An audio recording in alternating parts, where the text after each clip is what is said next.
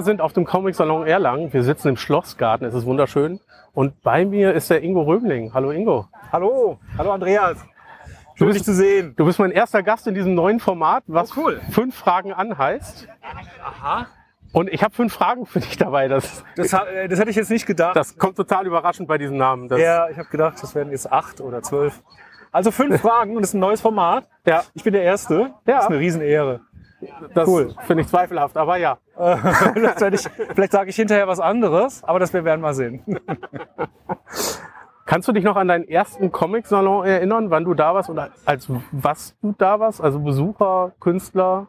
Witzigerweise habe ich das gerade vorhin versucht irgendwie zu rekonstruieren, weil der Comic-Salon ist ja immer gerade Jahreszahl. Gell? Also es ist immer dann 2010, 2012. Und ich glaube, es müsste entweder der 10er oder der 12er gewesen sein.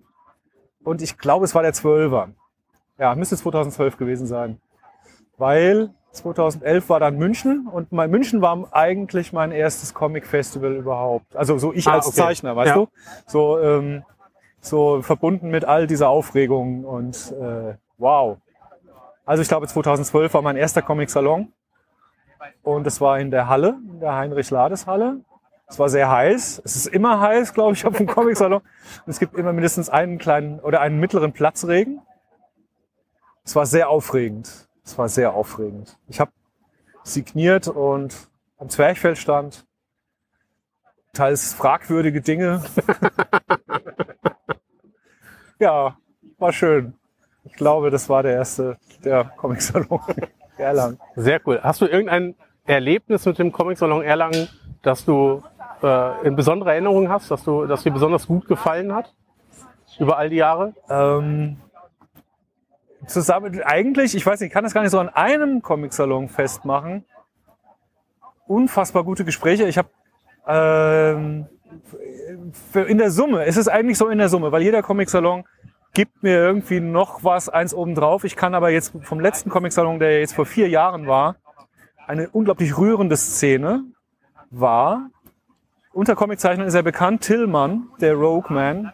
Es ist so ein Fan, der immer mit einem Rucksack, er ist immer da. Ja.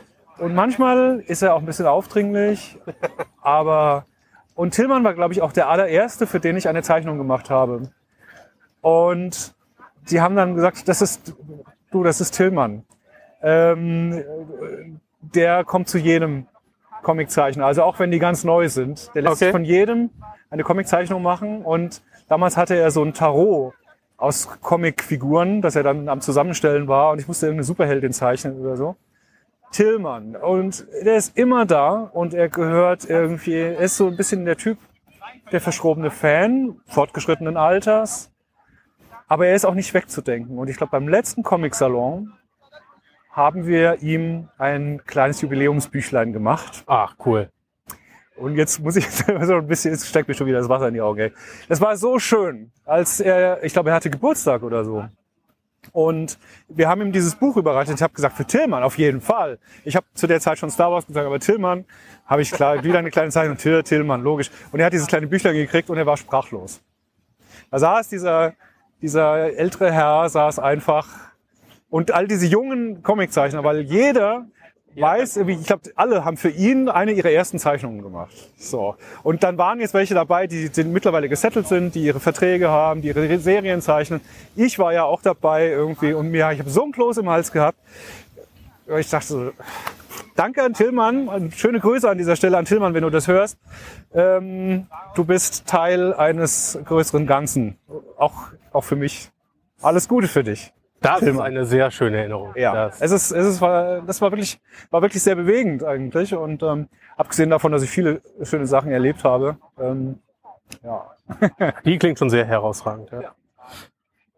Wir haben uns eben schon auf dem Weg nach hier unterhalten. Kennengelernt habe ich dich eigentlich als Illustrator für so Gothic-Bands. Gerade eben sagtest du schon, du zeichnest Star Wars. ja.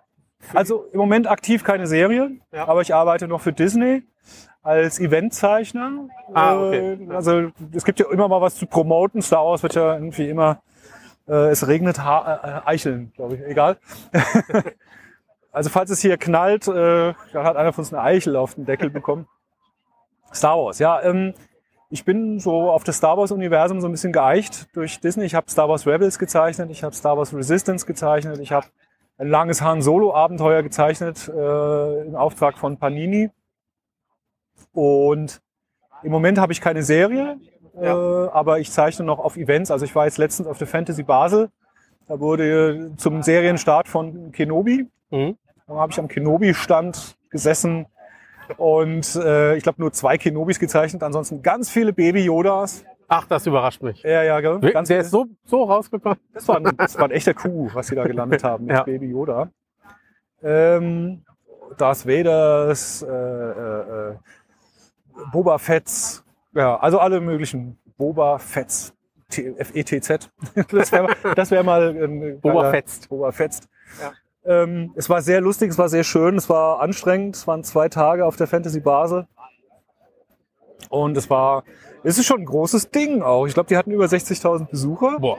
Ja, und, äh, und das ist ja so wilde Mischung, ja? da hast du ja alles. Das ist ja nicht nur Star Wars oder nur Comics, sondern es ist ja Cosplay, Movie, äh, Filmstars, äh, Games ganz viel.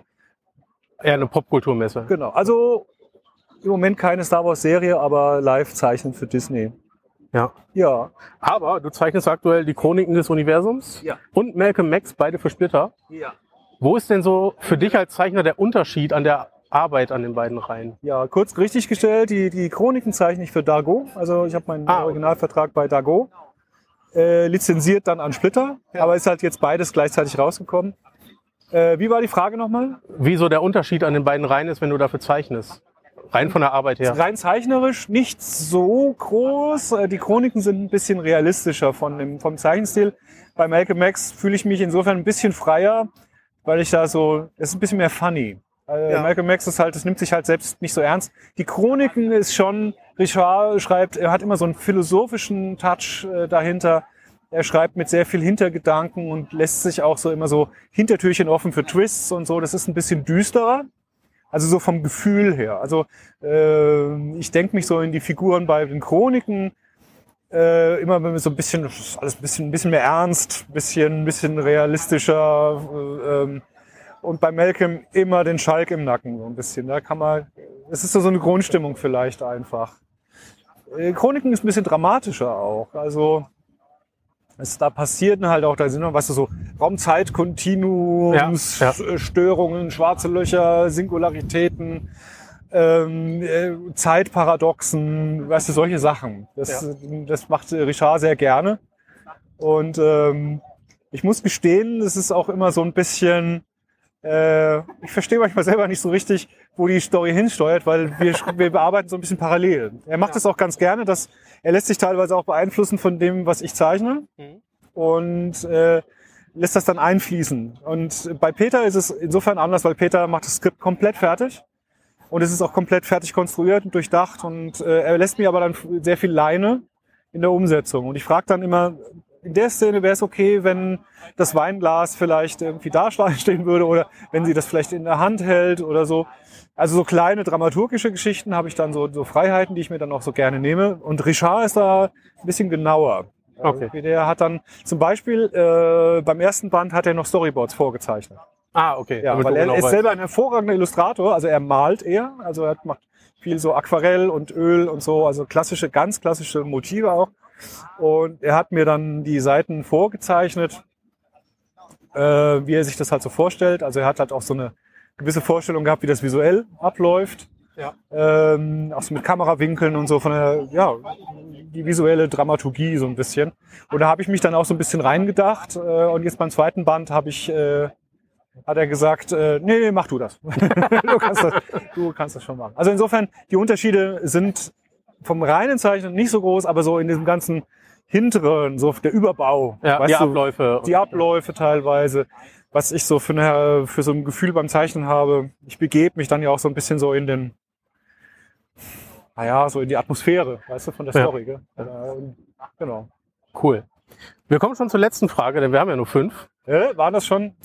Das ist verrückt. Verrückt. Ähm, Zeichnen ist ja was sehr Feines und äh, Kleingranulares. Und also ich könnte das nicht, bin zu grobmotorisch dafür. Aber weil dir das ja nicht genug ist, kann man auf Social Media beobachten, wie du Taschenuhren reparierst. Ja, Wie bist denn du dazu gekommen? es war vor ich glaub, 2019 auf dem Flohmarkt. Also äh, man muss da zuvor schicken, ich stehe total auf Taschenuhren. Äh, ich habe nie Armbanduhr getragen, also jedenfalls wenn dann nur kurz, weil mich das immer gestört hat. Ich habe das nicht gern gehabt und dann hat mir mein Vater zu meinem 13. Geburtstag eine Taschenuhr geschenkt. Ja. Auch mit Widmung, Oh, habe ich auch natürlich auch noch und so. Und die habe ich mit Stolz getragen, ähm, bis sie dann irgendwann kaputt in Anführungszeichen gegangen ist, weil man, man hat ja, ich hatte damals noch keine Ahnung, dann ist in der Schublade gelandet. Und irgendwann, ich habe, dann habe ich mir meine eigene Taschenuhr gekauft, aber irgendwann war ich auf dem Flohmarkt und habe in einem Karton so zwei alte Taschenuhren gefunden, die wirkten wirklich alt, also die sahen wirklich richtig ramponiert aus. Die waren so, dieses eine war so eine Savonette, also mit zum Klappdeckel, also lässt du aufschnappen, wunderschönes Zifferblatt. Und dann habe ich ein bisschen verhandelt und so und habe die dann halt mitgenommen und die habe ich dann zum Uhrmacher gebracht, weil keine Ahnung, ich finde das toll. Ich finde so alte Gegenstände toll und der hat dann gesagt, oh, da haben sie ja, die ist ja interessant. Und so, ah, also ich würde sagen so 1880, 1870, 18 und ich so, was? So alt? Kriegt man die wieder hin? Und er sagte, naja, mal gucken, was ich machen kann. Und dann hat er die tatsächlich wieder zum Ticken gemacht, hat die schön sauber gemacht. Und ich habe ich hab die Uhr nicht wiedererkannt. Also die war dann wirklich poliert und schön sauber und tickte halt und lief auch ziemlich genau. ja. Und da fing ich dann so an, hey, Moment mal. Also du holst etwas aus dem Karton, das ist verstaubt und verbeult und kaputt. Und dann kann man das reparieren. Und ich habe mich dann angefangen dafür zu interessieren und habe dann mir so eine kleine Schrottuhr so für 10 Euro auf Ebay geschossen. Und um ein Gefühl zu kriegen für diese Winzigkeit, was brauche ich irgendwie an Lupen, an Schraubenziehern, was, wie fühlt sich das an?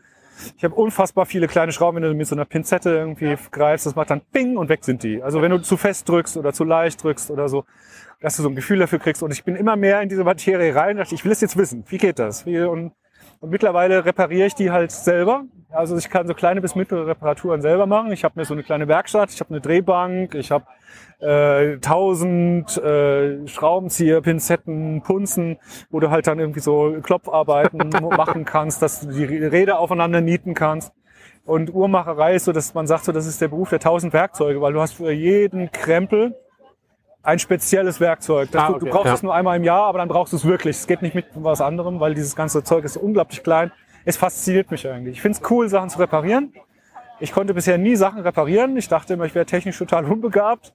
Ähm, und deswegen habe ich mich da so jetzt reingefuchst. Also insofern ist ein bisschen ähnlich mit dem Comiczeichnen, weil man braucht eine Eselsgeduld. Ja. Du verbringst sehr viel Zeit mit einer Tätigkeit, die du notfalls immer und immer wieder machen musst, weil es halt schief gegangen ist oder so. Also äh, insofern, aber es macht mir irre Spaß und ich habe so eine kleine Sammlung, wo ich halt sagen kann, die, kann ich auch reparieren. Wenn, wenn da was ist, äh, höre ich am, am Geräusch irgendwie, ah, alles klar, Feder gerissen oder hier, äh, oh ja.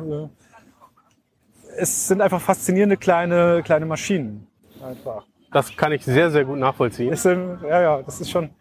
Und es hat, ist halt irgendwie auch so ein bisschen, hat was von Nachhaltigkeit. Weil heute kriegst du für 10 Euro eine, eine gute Uhr, die du aber nach fünf Jahren wegschmeißen kannst. Weil die, die ist vernietet, äh, verschweißt, aus Plastik gestanzt, die ist nicht, die ist irgendwann kaputt und ist dann durch, die ist fertig. Und diese Dinger, die kannst du nach 150 Jahren noch reparieren.